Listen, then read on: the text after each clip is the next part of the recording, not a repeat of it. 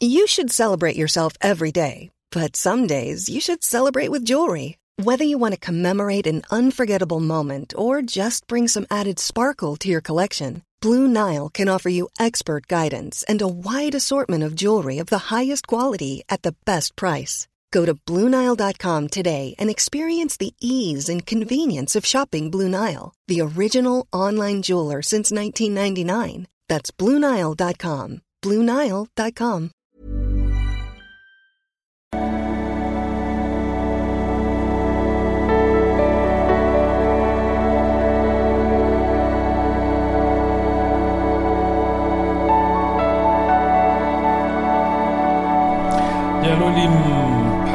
Beziehungscoach, Psychologe Christian Hemschemeyer.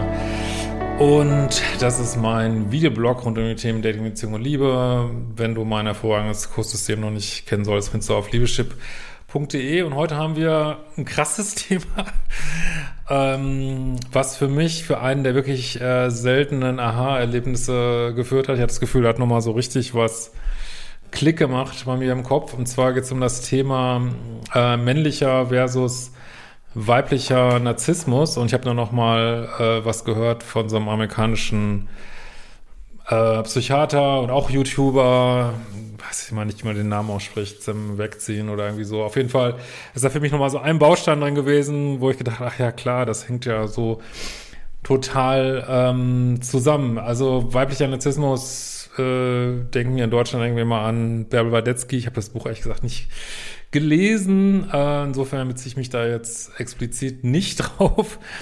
Ähm, sondern es meint einfach, dass es offensichtlich genderbasierte Unterschiede gibt, so in narzisstischem Verhalten und die das Problem eigentlich noch äh, verschärfen, weil es so offensichtlich polares, besonders viel polares Verhalten gibt, was sehr attraktiver macht. Äh, also Stichwort Mann-Frau-Polarität. Ähm, wenn ihr euch damit noch nicht so auskennt, ja, gibt es wirklich zig Videos drüber, wird auch mein viertes Buch drüber sein.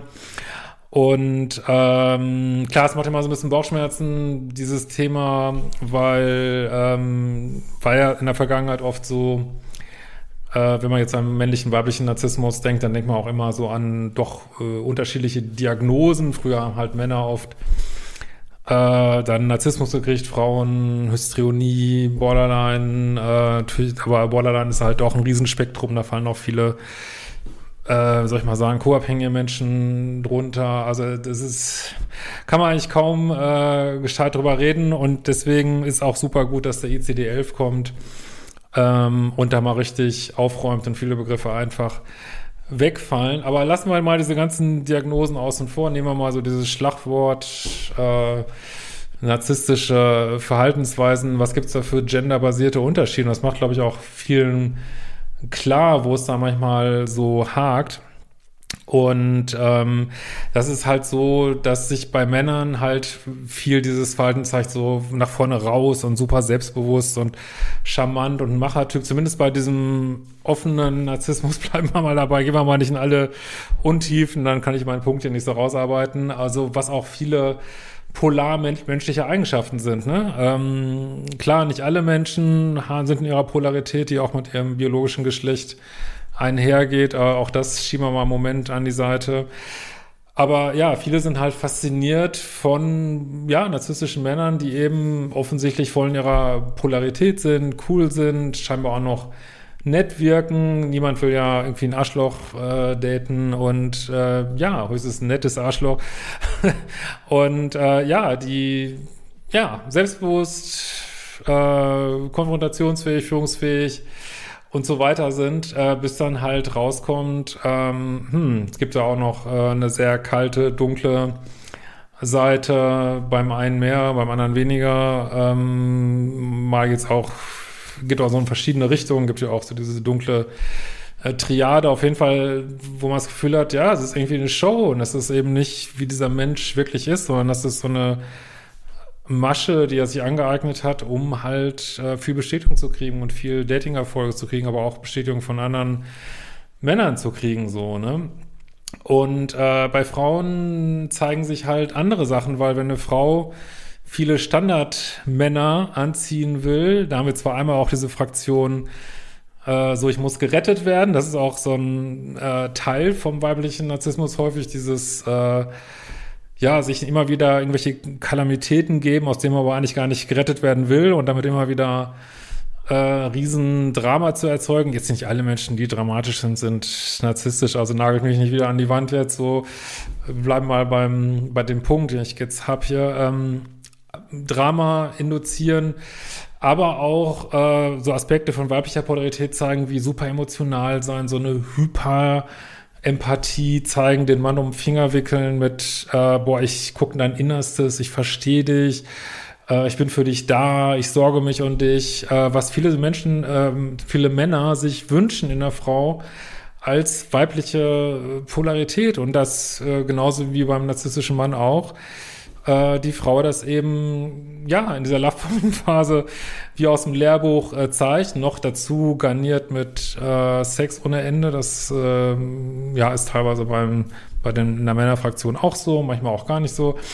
Aber äh, wo der Mann denkt, ja, es ist hier mein, mein äh, Traum ist wahr geworden irgendwie, ne? So eine, eine Frau, die ist die kann ich noch ein bisschen retten, die sorgt sich um mich, die ist weich, feminin, Sex ohne Ende, ja, ich bin total hooked, ne, bis dann da die Maske zusammenbricht. Und äh, was mir da auch nochmal klar geworden ist, äh, in dieser Lecture, die ich da gehört habe, äh, da hat es mir auch nochmal richtig Klick gemacht, dass ähm, wenn der Mann, der, der narzisstische Mann dekompensiert, also das heißt, dekompensieren heißt, du entziehst ihm die ganze Bestätigung und ich weiß nicht, was das, äh, sein, sein Spiel funktioniert nicht mehr, wird er häufig, also ja, wird er so borderlineiger, nicht, dass er die Diagnose, wir reden jetzt auch gar nicht von Diagnosen, aber er geht mehr in die Richtung, ne, wird so auch ähm, instabil und ich weiß nicht was und dann glaube das ist, führt auch viel zu dieser Verwirrung, was ist denn eigentlich hier mit meinem Partner? Und eine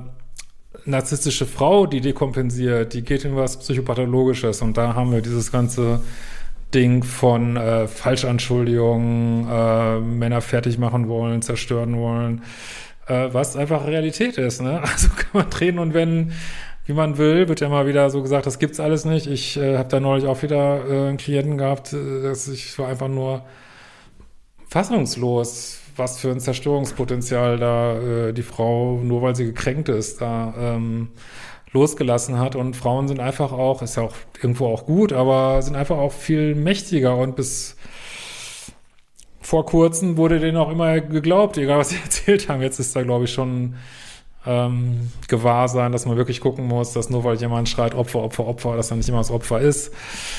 Ja, aber gut, das ist äh, Thema anderer Institutionen in unserem Land. Ähm, aber ja, das äh, vielleicht hilft euch das auch so ein bisschen, wenn ihr sagt, boah, ich hatte so eine vielleicht äh, sehr narzisstisch agierende Freundin und redet mit jemand und die sagt, boah, aber der ne, dieses narzisstische Verhaltensweise von meinem Vater, die waren eigentlich ganz anders und mich hat das angezogen, während man dies anzieht, vielleicht ähm, wird das ein bisschen klarer für euch. Ähm, ja, dass da eben auch Polarität mit reinspielt und eben diese extrem zur Schau gestellte männliche und weibliche Polarität, dass die eben auch ein großer Teil ist dieser unglaublichen Anziehung, die da kommt. Ne? Es ist zum Glück nicht so, dass alle, nicht alle Menschen, die, also die meisten Menschen hoffentlich, die polar sind, müssen überhaupt nicht narzisstisch sein, weil ein, echter Alpha, wie ich das sehe, oder eine, oder eine echte Alpha ist nicht nur jemand, der an seiner oder ihrer Polarität ist, sondern auch, ähm, ja, wirklich Mitmenschlichkeit, echte Empathie, nicht nur so eine kalte Empathie, äh, nettes, äh, loyales, gewissenhaftes Verhalten genauso kultiviert hat. Und das sind für mich die modernen Alphas, die wir entwickeln. Hoffentlich, wenn nicht gerade dieses Ultra-Chaos so weiter wird, aber ich will da gar nichts von wissen. In diesem Sinne, ich hoffe, ähm, ihr kauft dann auch irgendwann mal mein Buch, also nicht um es zu kaufen, sondern ich werde das alles niederschreiben und es wird krass werden, aber es dauert leider noch ein Jahr, bis es rauskommt. In diesem Sinne freue ich mich auf eure Kommentare und wir sehen uns bald wieder.